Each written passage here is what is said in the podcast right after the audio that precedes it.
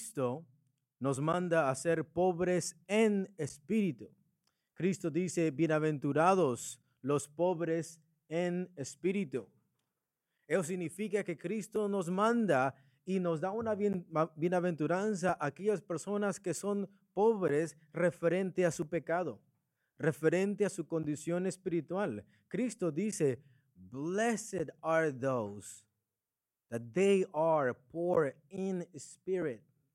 Esa es la actitud de un verdadero creyente que busca el perdón de sus pecados, que no está tratando de justificarse por sí mismo, que no está tratando de tener un mérito delante de Dios, sino que reconoce su bancarrota espiritual, conoce que esa persona está quebrada por dentro. Bienaventurado ese corazón. Bienaventurado aquella persona que tiene un corazón un espíritu que reconoce su pobreza espiritual, que reconoce que no puede ser salvo por sí mismo, sino que necesita de la gracia y del poder de Dios para ser justificado delante de Él. La Biblia nos dice, y Cristo nos dice, y nos manda a ser pobres en espíritu, pero la Biblia no nos manda a ser pobres de mente.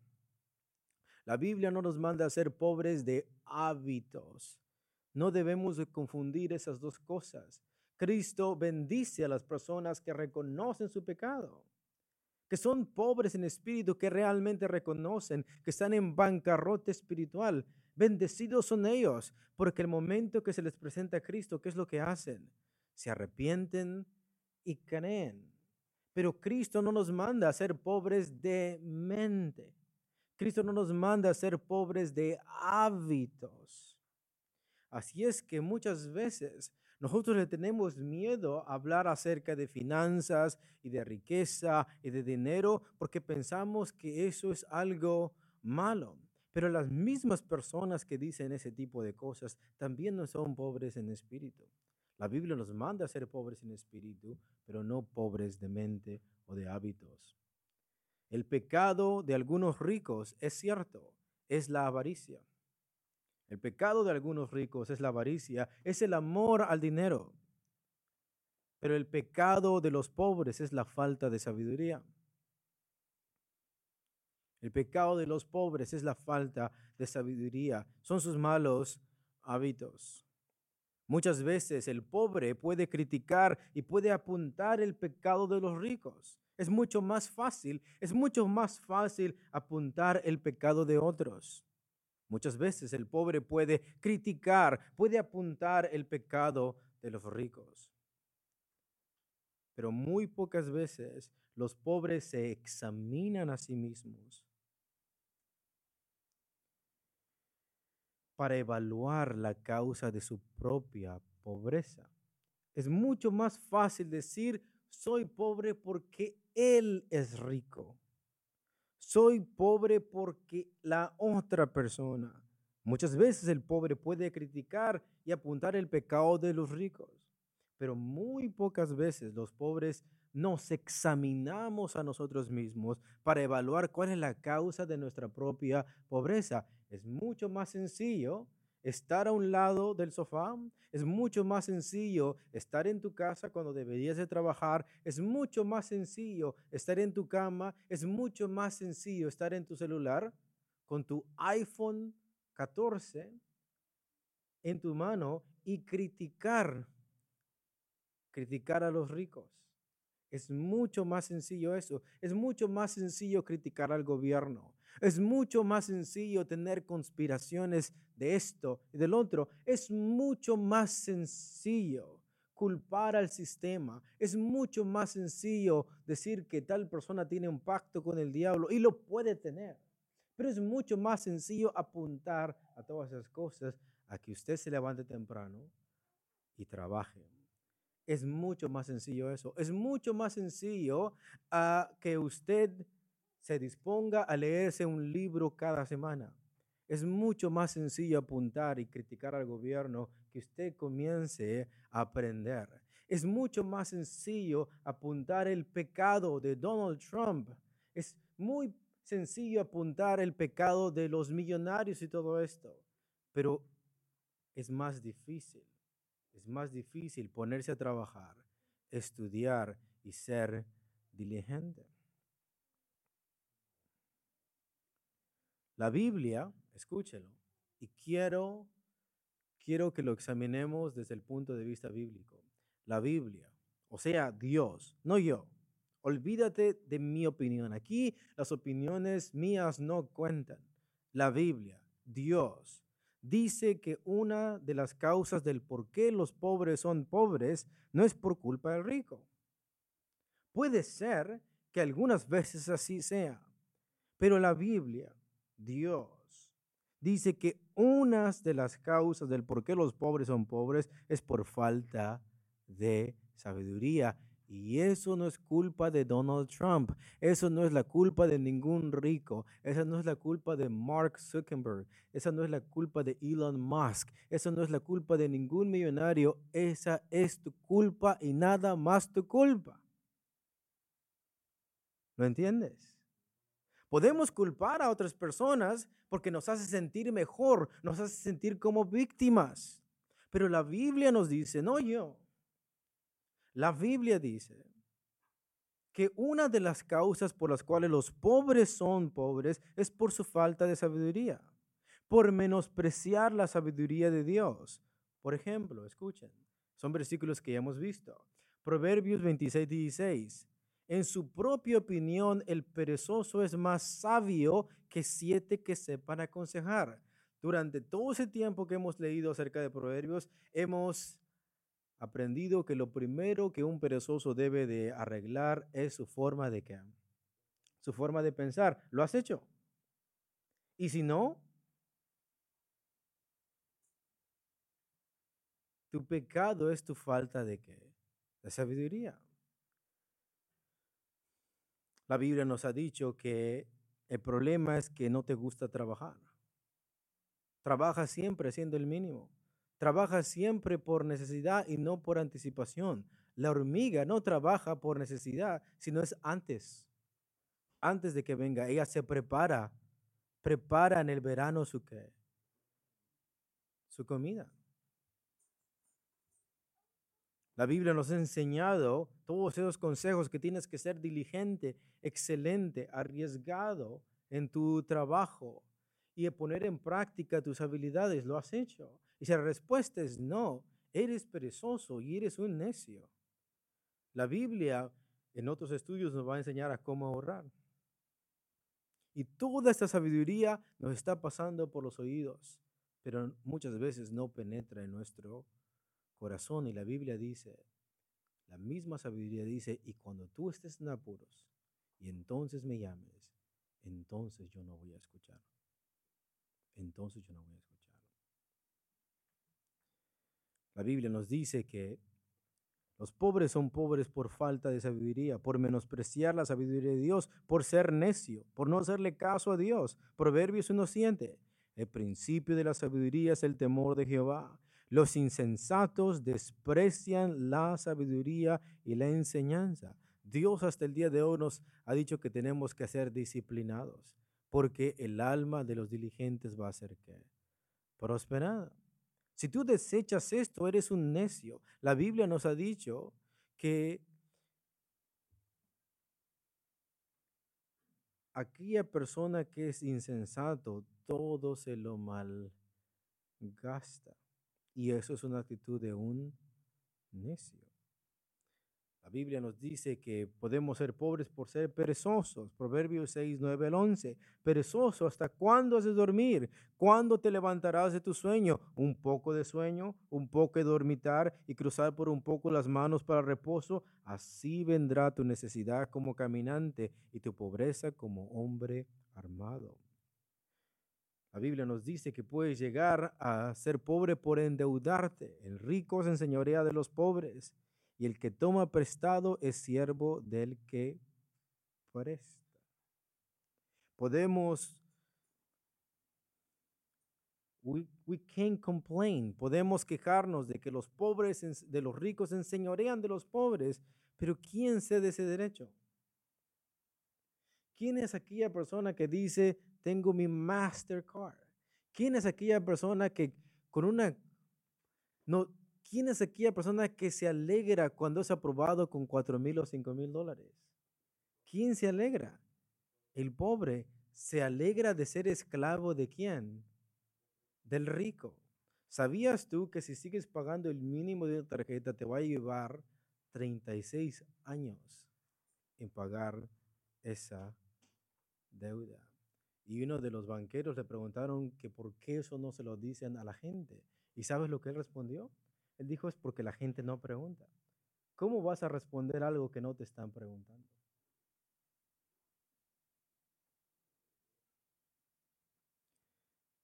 es por endeudarse. Por aquel carro que te tienes, si tú sigues pagando el mínimo, te va a ayudar 36 años. Si es que no cambias de carro. Si es que no cambias de carro. Por malgastarlo todo. Tesoro precioso y aceite hay en la casa del sabio, mas el hombre insensato todo lo disipa. Todo lo disipa. Por ser, por no ser diligente. La mano negligente empobrece, mas la mano de los diligentes enriquece. Por no saber cómo ahorrar, Proverbios 13:11.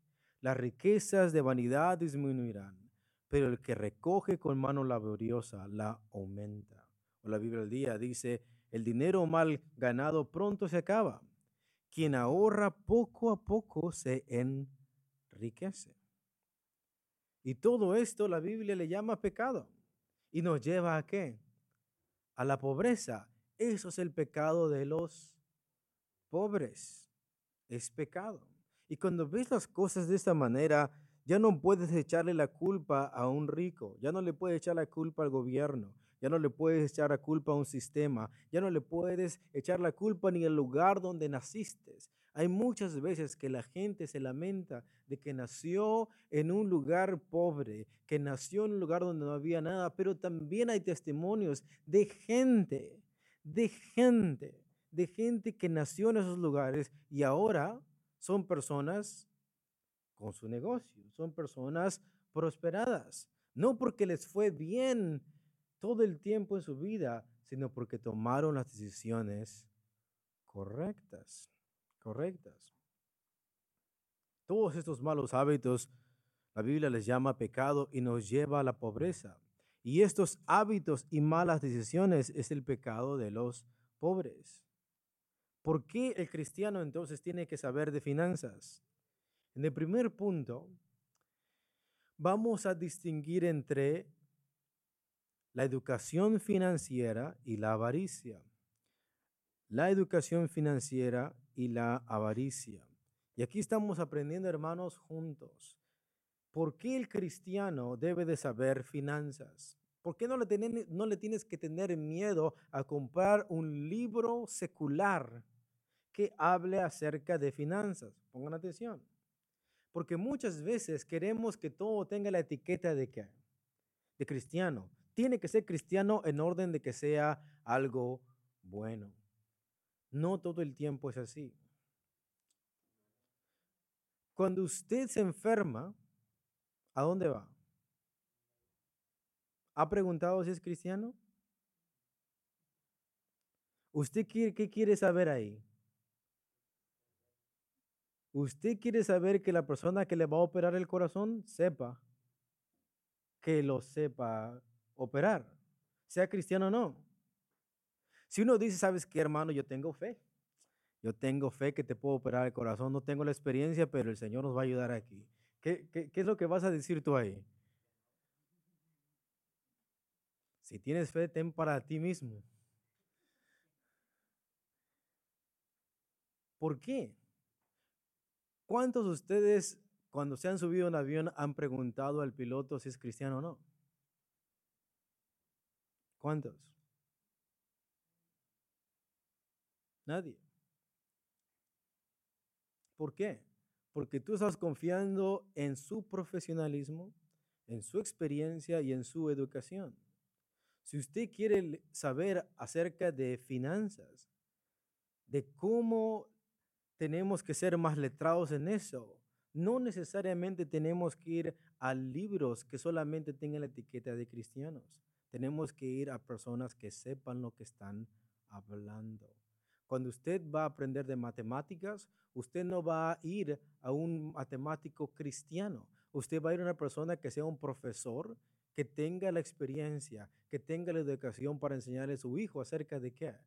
De matemáticas. Es más, todos tenemos un teléfono. ¿Te has preguntado si la persona que lo hizo es cristiano? No. ¿Por qué? Porque lo que usted busca es tener algo efectivo en sus, en sus manos, algo de buena calidad. Entonces, vamos a distinguir entre la literatura o dentro de la educación financiera y la avaricia. Porque muchas veces le tenemos miedo a hablar de finanzas porque la confundimos con qué? Con avaricia. O sea, no podemos hablar de dinero porque significa que estoy pecando porque me estoy volviendo qué? Avaro. Vamos a mirar qué diferencia hay entre la educación financiera y la avaricia. El hablar de dinero no es pecado, el hablar solo de dinero lo es. El hablar de dinero no es pecado, el hablar solo de dinero lo es. ¿Me entendieron? El hablar de dinero no es pecado, el hablar solo de dinero lo es. Ser pobre, escuchen, no solo es no tener dinero, sino tener una mentalidad incorrecta. Ser pobre no solo es no tener dinero, porque usted, si es pobre o somos pobres, algún día hemos tenido dinero, ¿sí o no? Sí. Ser pobre no solo es no tener dinero, sino tener una mentalidad incorrecta acerca del que del dinero. Ese es el problema. ser pobre no solo es no tener dinero, sino tener una mentalidad incorrecta acerca de dinero. ¿Qué es la educación financiera? Según ah, este sitio web www.aldia.pi, mira lo que dice esta persona, escuchen.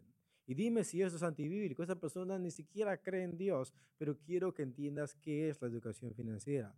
Cito, la educación financiera te permite entender cómo funciona el dinero en el mundo.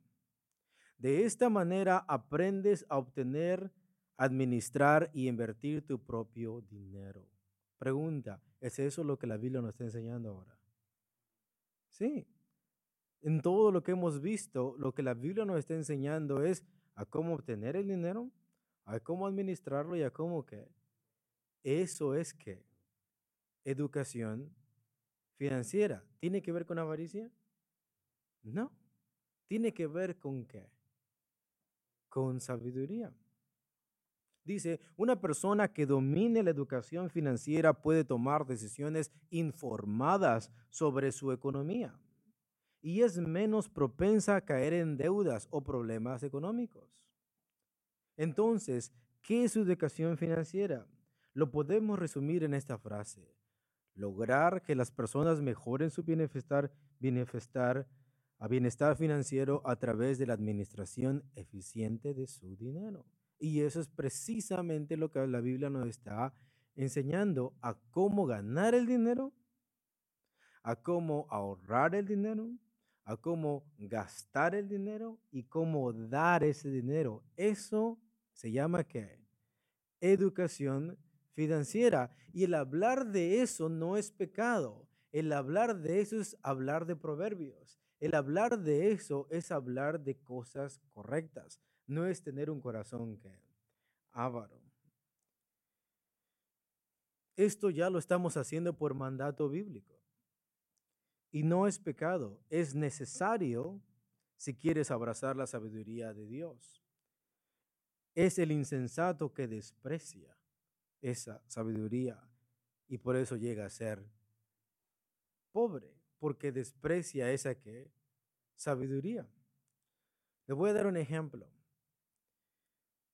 ¿Cuántos proverbios tiene Proverbios? ¿Cuántos capítulos? 31. Pues vayamos al último. Proverbios 31.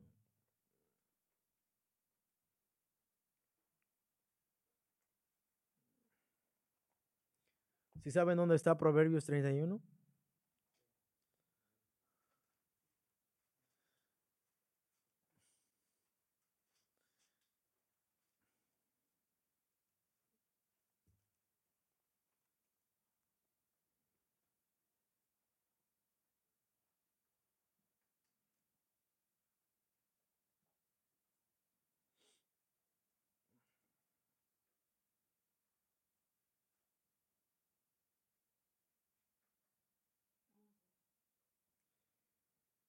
Vamos a leer desde versículo 13 porque habla acerca de lo que estamos hablando. Y mira cuántas veces habla acerca de finanzas. Versículo 13. Busca lana y lino y con voluntad trabaja con sus manos. Es como en nave de mercader, trae su pan de lejos. Se levanta aún de noche y da comida a su familia y raciona a sus criadas versículo 16 todos juntos. Considera la heredad y la compra y planta viña del fruto de sus manos. ¿Cómo dice el texto? Considera la heredad y para eso tiene que tener sabiduría en cómo qué, cómo comprar, cómo invertir. Y no solamente hace eso, después tiene un asset, el texto dice. Dice que compra y planta viña del fruto de sus qué? De sus manos. Comienza a tener un negocio, por así decirlo, que le va a estar generando dinero de una manera constante. ¿Por qué es alabada la mujer virtuosa? Precisamente porque teme a quién? A Dios. ¿Por qué es alabada la mujer virtuosa? Porque pone en práctica la sabiduría de quién? Y parte de esa sabiduría es administrar bien sus, ¿qué? sus finanzas. La mujer es alabada por saber bien administrar sus finanzas. Tener y administrar bien tu dinero no te hace avaro. Pero el avaro al tener dinero manifiesta lo que había estado oculto en su corazón. En pocas palabras, tú puedes ser avaro siendo qué? Siendo pobre. Si tienes miedo de hablar de dinero, posiblemente no lo tienes y aún ya tienes ese corazón, solamente que no se manifiesta porque no lo, no lo tienes. Voy a dar la, la definición de avaricia según Barclay. Barclay. Mira lo que dice. Plonexia, en el griego de todas las épocas, es una palabra desagradable y siempre comporta una cierta idea básica que ninguna traducción puede sacar plenamente a luz, sencillamente porque no hay palabra para ello. En el griego clásico, ploenexia significa codicia fiera. Escúchalo, marca esas palabras, codicia fiera. El espíritu del hombre que emplea todos los medios posibles para aprovecharse de su prójimo. El verbo correspondiente, pleonekein, significa defraudar o ser rapaz, o más astuto que otro. Pleonexia era una palabra que figuraba más en el vocabulario de las gentes ordinarias y es muy común en los papiros, donde, donde está relacionada con la conducta por completo desvergonzada, con la ambición desmedida, con la violencia, con la injusticia, con la avaricia que un hombre en sus mejores momentos deploraría con la rapacidad de, una, de un oficial deshonesto, que está enriqueciéndose a costa del distrito que tiene a su cargo. Los moralistas latinos definen plonexia como amor esceleratus avendi, el amor, el maldito amor de poseer. Teodoroto el, primitivo comentarista describe esta palabra como el anhelo de tener siempre más, el tratar de conseguir las cosas que no convienen a un hombre. Cicerón define avaritia, que es el equivalente latino a plonexia, como injuriosa apetito alinorum, el injusto deseo de todo aquello que pertenece a los demás. De manera que entonces la avaricia es el deseo insaciable de querer tener que más. Es está relacionado con violencia, con injusticia, está eh, relacionado con defraudar, con codicia. La avaricia se manifiesta no solo en los ricos, sino también en los pobres. El rico no siempre es rico porque es avaro. Hemos visto que, eh, según Proverbios, una persona puede llegar a ser prosperada no porque es avaro, sino porque es sabio y diligente.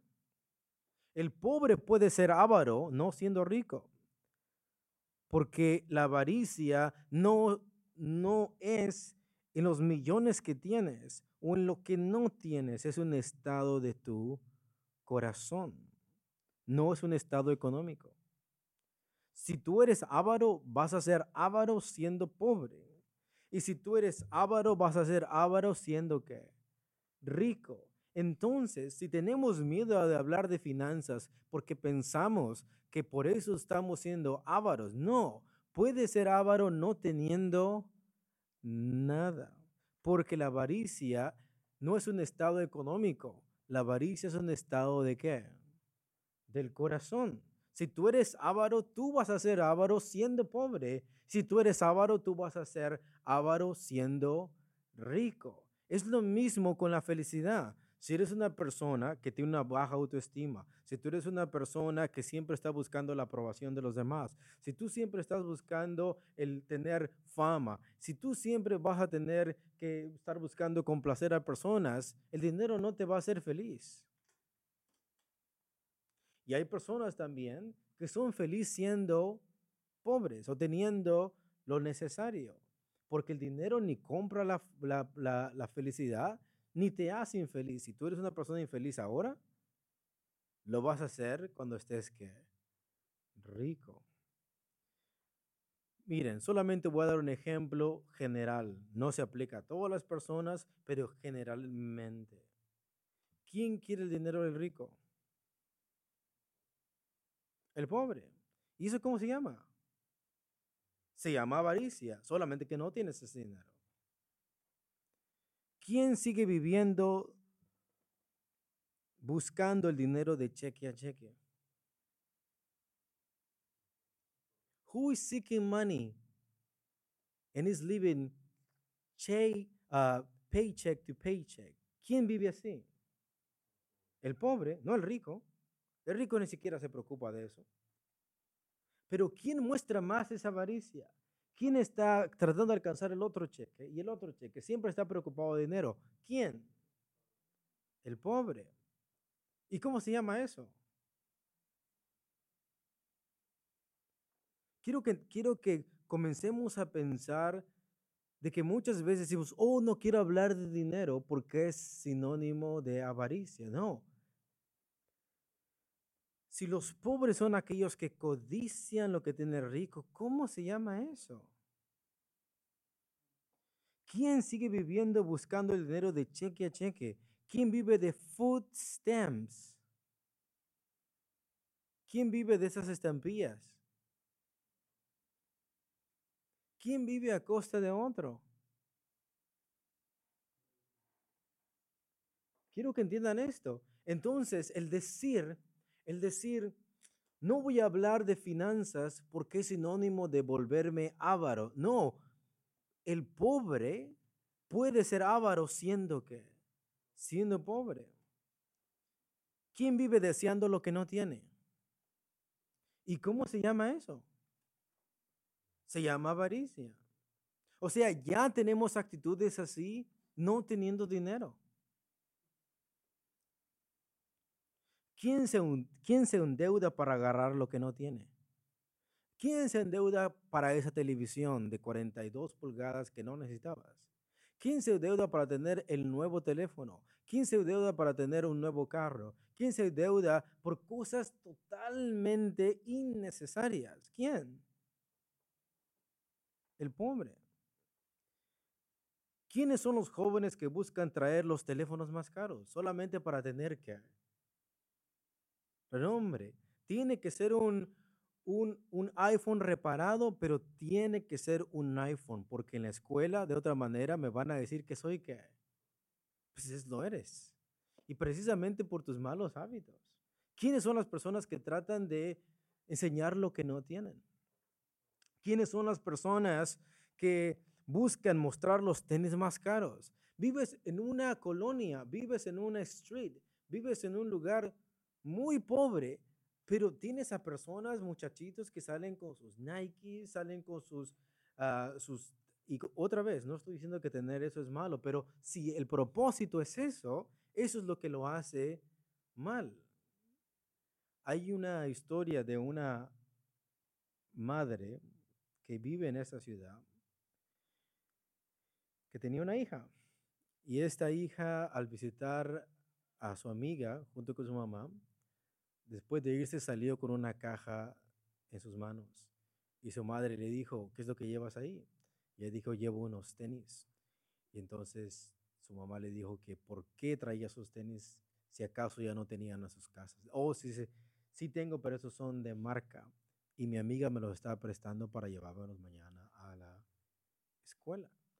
¿Cómo se llama eso?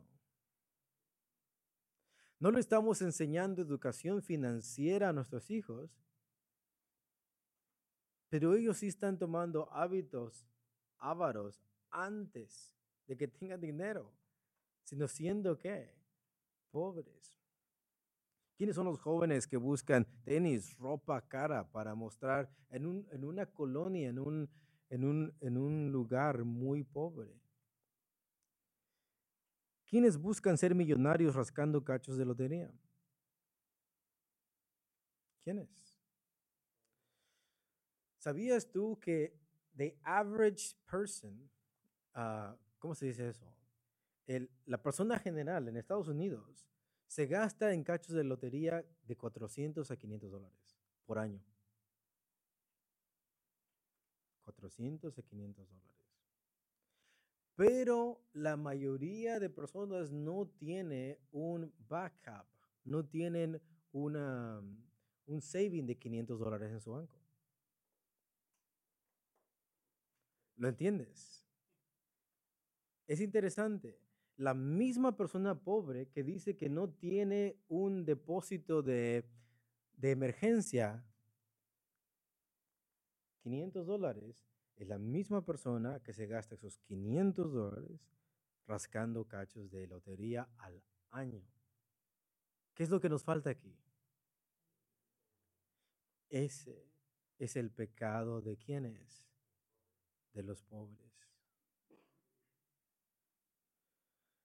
Ahora, cada vez que un hombre se alegra porque se sacó la lotería, 20 millones de dólares, yo solamente lo que estoy viendo es, aquí está invertido el dinero de quién es. Entonces sí hay dinero. ¿Por qué ese dinero no ha salido de la gente rica? ¿Dónde están cerca las licorerías? ¿Dónde están cerca los puestos de cigarros? ¿Dónde están eh, cerca los lugares donde puedes obtener cachos de lotería? ¿En los lugares ricos o en los lugares pobres? En los lugares donde la gente vive bien, no vas a mirar cerca licorerías, no vas a mirar cerca lugares de cigarro, no vas a mirar cerca cachos de lotería, porque ellos no hacen eso. Están muy ocupados vendiéndote cosas. Ellos están muy ocupados trabajando, ellos están muy ocupados para eso. Pero ¿quiénes? ¿Quiénes consumen cerveza? ¿Quiénes consumen cigarro? ¿Quiénes consumen cachos de lotería y todas esas cosas? Los pobres.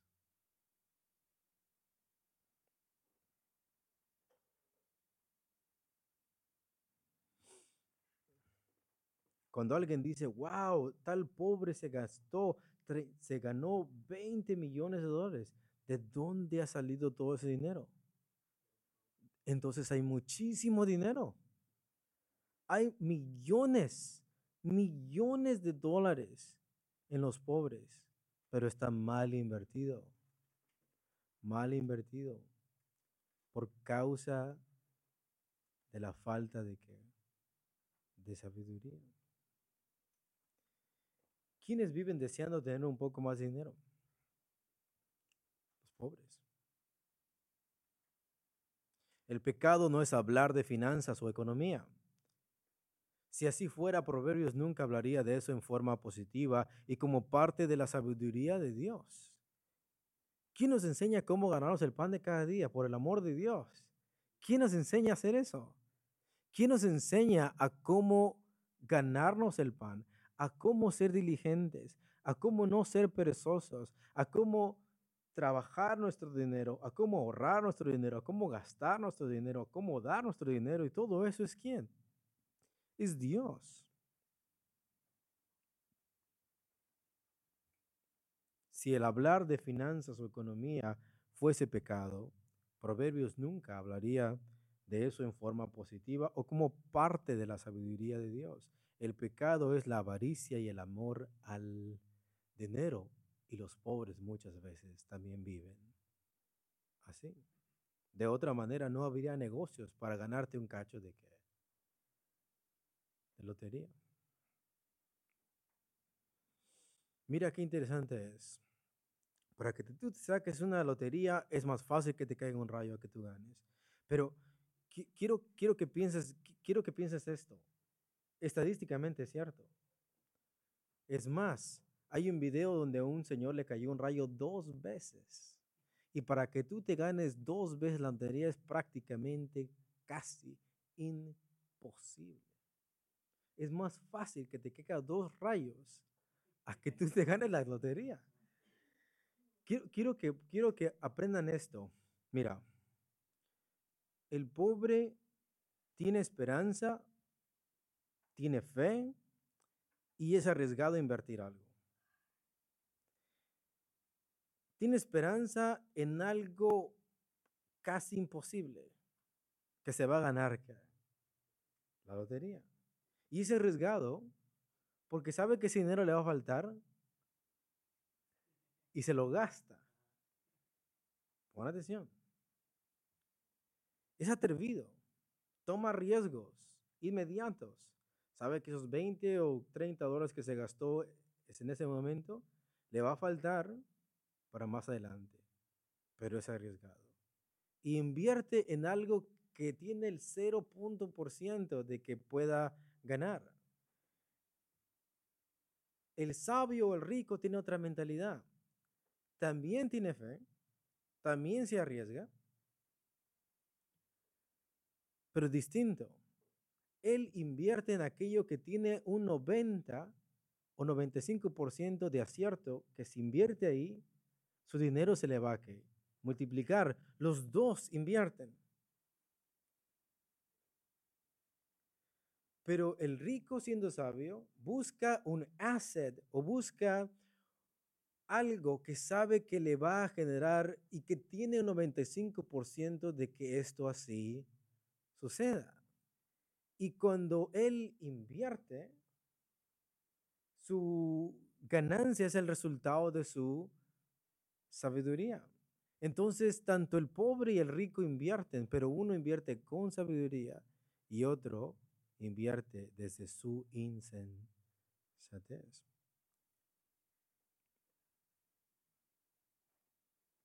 La Biblia nos dice que el pecado no es hablar de finanzas. El pecado es la avaricia y el amor al dinero. Y usted puede ser pobre y puede ser avaro. La Biblia no nos manda amar el dinero, nos manda amar la sabiduría de Dios por encima de las piedras preciosas. Lo que Dios quiere es que tú ames más su sabiduría más que las piedras preciosas, porque las piedras preciosas a las riquezas son inciertas. Y esto incluye ser sabio en nuestra economía. O sea, olvídate por un momento del dinero, olvídate de esto. Dios te manda a ser sabio en tu economía. Aprende eso. Dios te manda a ser sabio en tus finanzas. Aprende eso. Dios quiere que ames su sabiduría más que el dinero. Pero como resultado, trae bendiciones y prosperidad a nuestras vidas. De manera que la estabilidad económica o la prosperidad solamente es el resultado de haber amado más la sabiduría más que las piedras preciosas. La Biblia no nos manda a respetar o a honrar el dinero. La Biblia nos manda a ahorrar y a respetar a Dios con nuestro dinero. Y lo voy a volver a decir. ¿Por qué tenemos que saber de economía? ¿Por qué tenemos que saber de educación financiera? Porque la Biblia no nos manda a respetar el dinero o honrar el dinero. La Biblia nos manda a honrar y a respetar a Dios con nuestro ¿qué? dinero. ¿Por qué tienes que saber cómo honrar tu, honrar, ahorrar tu dinero? Porque tienes que honrar a quién? A Dios. ¿Por qué tienes que trabajar duro? Porque tienes que honrar a quién? A Dios. ¿Por qué tienes que saber cómo gastar tu dinero? Porque tienes que honrar a Dios. De manera que el cristiano no está poniendo al dinero como su Dios, sino que él hace una distinción entre Dios y ¿qué? el dinero y por tanto él honra a Dios con sus bienes, con su bienestar. ¿Por qué, debemos, ¿Por qué nos debe de importar las finanzas como cristianos? Porque somos mandados a honrar a Dios con nuestros bienes. Solamente escuchen Proverbios 3.9. Honra al Señor con tus riquezas y con los primeros frutos de tus cosechas. ¿Por qué nos debe de importar las finanzas, porque la Biblia nos manda a honrar al Señor con nuestros bienes. Porque somos llamados a ser buenos administradores de lo que el Señor nos dio. Vayamos por favor a Mateo 25, versículo 13 al 18. Para las personas que quieran un poquito más de información, tenemos audios acerca de esta parábola. ¿Por qué el cristiano, por qué nos debe de importar las finanzas como cristianos? Mateo 25 del 13 al 18 dice así. ¿Lo tenemos, hermanos? Velad pues porque no sabéis el día ni la hora en que el Hijo del Hombre ha de venir. Esta parábola habla de la segunda venida de quién? De Cristo. Cristo no está físicamente con nosotros. Él ha muerto, ha resucitado y está a la diestra de Dios Padre. Algún día va a venir con gloria. Eso es lo que dice el credo de los apóstoles. Ahora, quiero, quiero, que entiendan esto. Ahorita Cristo físicamente no está con nosotros, pero algún día va a venir. Ahora esta parábola tiene que ver con eso. De cómo nosotros estamos aquí sin que Él esté presente físicamente y qué es lo que Él va a hacer cuando Él venga. Porque el reino de los cielos es como un hombre que yéndose lejos. ¿Quién es aquel hombre que se fue lejos en la parábola? Es Cristo. Llamó a sus siervos. ¿Quién representa a sus siervos? Los creyentes. Y entregó sus qué? Bienes. ¿Qué representa sus bienes? Todo lo que Dios ha dado. Todo. El mundo es el bien de Dios. La tierra, los recursos, tus habilidades, tus talentos, tu dinero, tu trabajo, todo eso, los dones espirituales, todo eso se los dio a sus siervos. Le entregó sus bienes. A uno dio cinco talentos, a otro dos, a otro uno, a cada uno conforme a su capacidad, y luego se fue lejos. Y el que había recibido cinco talentos fue y negoció con ellos ¿Qué es lo que hizo? Para eso, él tenía que saber de qué? De finanzas. Y obviamente esto es, una parábola donde no solamente se refiere al dinero, pero lo incluye. Lo incluye. Está hablando de bienes, de todo, de todo de ti. O sea, tienes que administrar bien no solamente tu cheque, sino todo, tu tiempo, tu dinero, tus habilidades, tus recursos, tus hábitos, tus dones, tus habilidades, etcétera. Todo eso. Dice, que había recibido cinco talentos fue y negoció con ellos y ganó otros cinco talentos. ¿Por qué pudo ganar algo? Porque los negoció y los negoció bien. Él no estuvo diciendo, es pecado de hablar de educación financiera. Él negoció eso porque eso lo requerido por su amo. Asimismo, el que había recibido dos, ganó también otros dos. Pero el que había recibido uno fue y cavó en la tierra y escondió el dinero de su señor. ¿A quién te pareces más de esos tres en la parábola? ¿A quién te pareces más de esos tres en la parábola?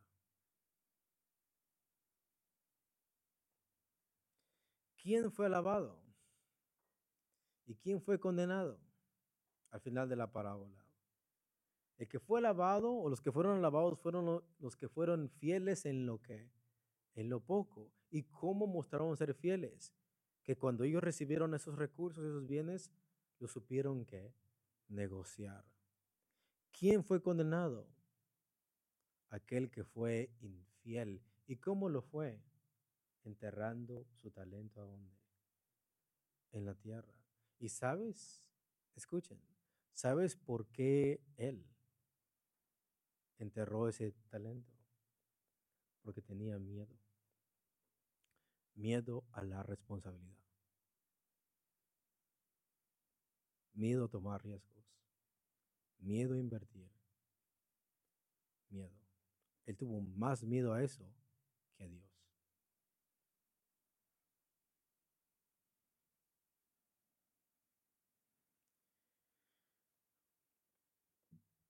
Entonces, saber de finanzas, de economía, no es una opción para nosotros. Somos mandados a ser buenos administradores de lo que el Señor nos ha demandado. ¿Por qué? Porque algún día ese rey va a, regresar y nos va a demandar que cuentas. No es una opción para el cristiano honrar al Señor con sus bienes. No es, una opción para el cristiano saber administrar bien nuestro dinero y nuestros recursos. No es una opción para nosotros. Entonces, en base a todo eso, hermanos, escuchen, ¿quién debería de saber más de finanzas? ¿Quién debería de saber más acerca de cómo funciona el dinero? Acerca de cómo funcionan los bancos, de cómo funcionan las tarjetas de créditos, de cómo funcionan los taxes en su país, de cómo funciona eh, the market y todo eso. ¿Quién debería saber más de todas esas cosas? El cristiano. ¿Por qué es avaro? No, sino porque es mandado a ser sabio, porque es mandado a honrar al Señor con sus bienes, porque es mandado a administrar bien su dinero y sus qué y sus recursos listos. Esto lo vamos a mirar después. Generalmente, generalmente, si tú trabajas por una compañía, escuchen, por eso quiero que entiendan cuán importante es hablar de todas estas cosas. En una compañía, si tú estás, si tú trabajas en una compañía, tú recibes un cheque, ¿verdad? Ok, pongan atención. Las personas que pagan taxes son las personas que trabajan en una compañía. Generalmente se pagan un 40% de taxes de tu trabajo. ¿Significa eso entonces que cuántos meses trabajas? 12, ¿verdad? se te quita un 40% de esos 12 meses.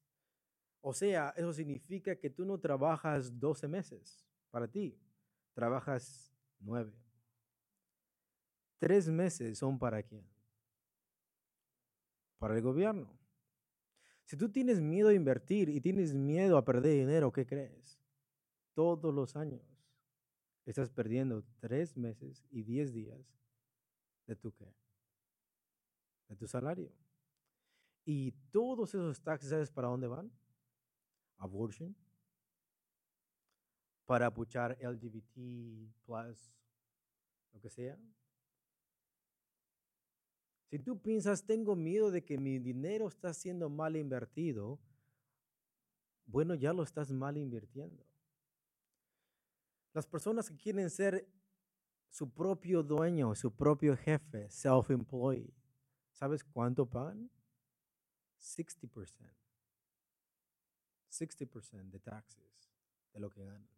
Y por eso mayormente ellos tienen que mentirle al gobierno para no pagar tanto taxes. ¿Sabes una persona que tiene un negocio cuánto taxes paga? un 20%. ¿Sabes por qué? Porque ellos no solamente están trabajando, están generando empleos. Entonces, el dueño del local paga menos taxes que la secretaria. ¿Por qué? Porque uno genera empleos y otro solamente es el empleado. Y un inversor profesional, ¿sabes cuánto paga? Cero. Porque él es el que abre compañías, es el que abre negocios, que genera más que más empleos. Entonces, los de arriba, la gente que invierte, no son las personas que se tienen que preocupar de no pagar taxes. Las personas que se preocupan por eso son las personas comunes, las personas que vivimos de cheque a cheque, las personas que queremos ser independientes y tener tu self-employed. Son las personas que más son los que pagan taxes. El no pensar es caro. Y la Biblia nos manda a honrar al Señor con nuestros bienes y a ser buenos administradores de los dones y los recursos que el Señor nos ha dado. ¿Por qué el cristiano tiene que preocuparse de las finanzas? Porque somos mandados a ocuparnos de nuestros propios negocios. Primera de Tesalonicenses, por favor, capítulo 4, 9 al 12. ¿Lo tenemos? Pero acerca del amor fraternal, no tenéis necesidad de que os escriba, porque vosotros mismos habéis aprendido de Dios que os améis unos a otros. Y también lo hacéis así con todos los hermanos que están por toda Macedonia. Pero os rogamos, hermanos, que abundéis en ello más y más. Versículo 11. Y que procuréis tener tranquilidad y ocuparos en vuestros negocios.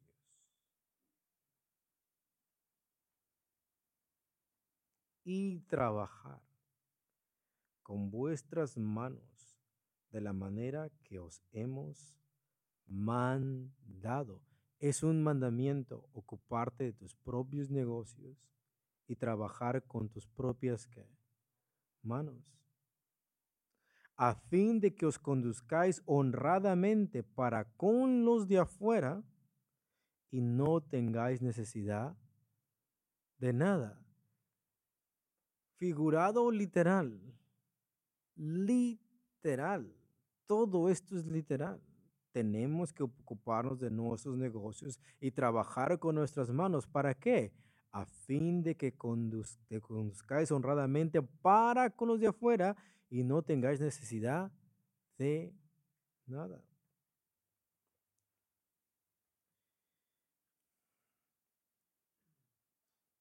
¿Por qué tenemos que preocuparnos de hablar de finanzas? Porque así también podremos invertir mejor en el reino de Dios. Así podemos invertir en el reino de Dios. ¿Cuántos queremos ayudar a las personas que están en necesidad? ¿Cuántos queremos ayudar a las personas que no pueden ver?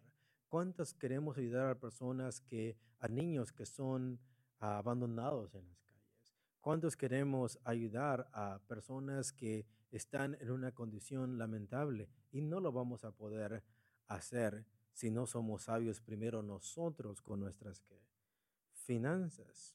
¿Cómo vamos a abrir hospitales? ¿Cómo vamos a abrir escuelas? ¿Cómo vamos a abrir orfanatorios? ¿Cómo vamos a poder ayudar a los demás? Pero escucha, no piensas esas cosas porque no te tomas en serio invertir en el reino de, de los cielos. Pero por cada hospital que vas, donde dicen eres pobre no tienes que pagar nada, mayormente esos hospitales son pagados por qué? por otros cristianos, por otras personas que tuvieron esa fe para plantar ese hospital, para plantar esa escuela, para la educación, para la edificación y para el beneficio de nuestros semejantes. Nosotros ni siquiera podemos soñar en abrir un hospital, en abrir un orfanatorio, porque ni siquiera podemos con nuestras finanzas de nuestra casa. Y la Biblia nos manda a nosotros invertir en el reino de los cielos. ¿Cómo vamos a poder, how we, we going to support missionaries? ¿Cómo vamos a poder darles dinero a los misioneros? ¿Cómo vamos a expandir el reino de los cielos? Para eso se necesita ser fiel en nuestras finanzas. Cuando tengamos eventos grandes, ¿cómo vamos a hacerle para poder dar de comer a multitudes? Tenemos que honrar al Señor con nuestros bienes.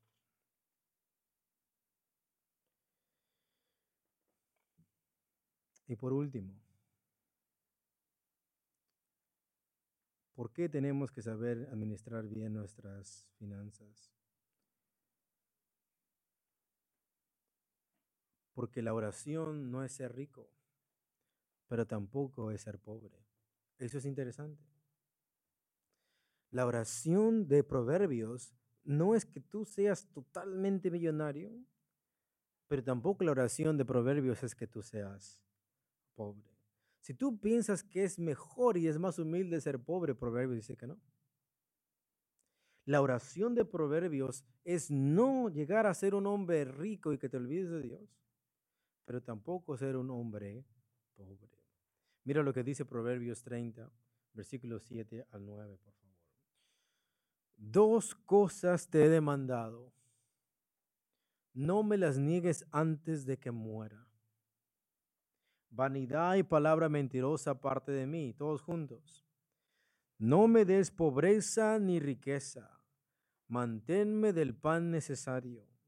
No sea que me sacie y te niegue y diga, ¿quién es Jehová? O que siendo pobre, hurte y blasfeme el nombre la oración de Proverbios no es que tú llegues a ser millonario, pero tampoco que seas pobre. Si tú tienes miedo de decir, no quiero ser rico porque voy a ser avaro y le voy a robar a los pobres, bueno, siendo pobre también puedes robar a otros pobres. El texto dice, o siendo pobre, hurte.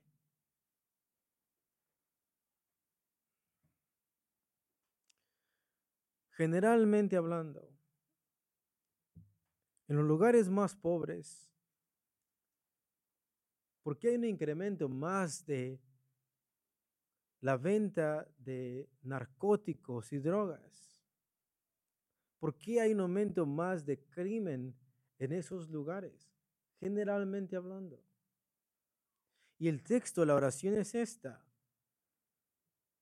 Manténme del pan necesario, no sea que me sacie y te niegue y diga quién es Jehová, o que siendo pobre hurte y blasfeme el nombre de mi Dios.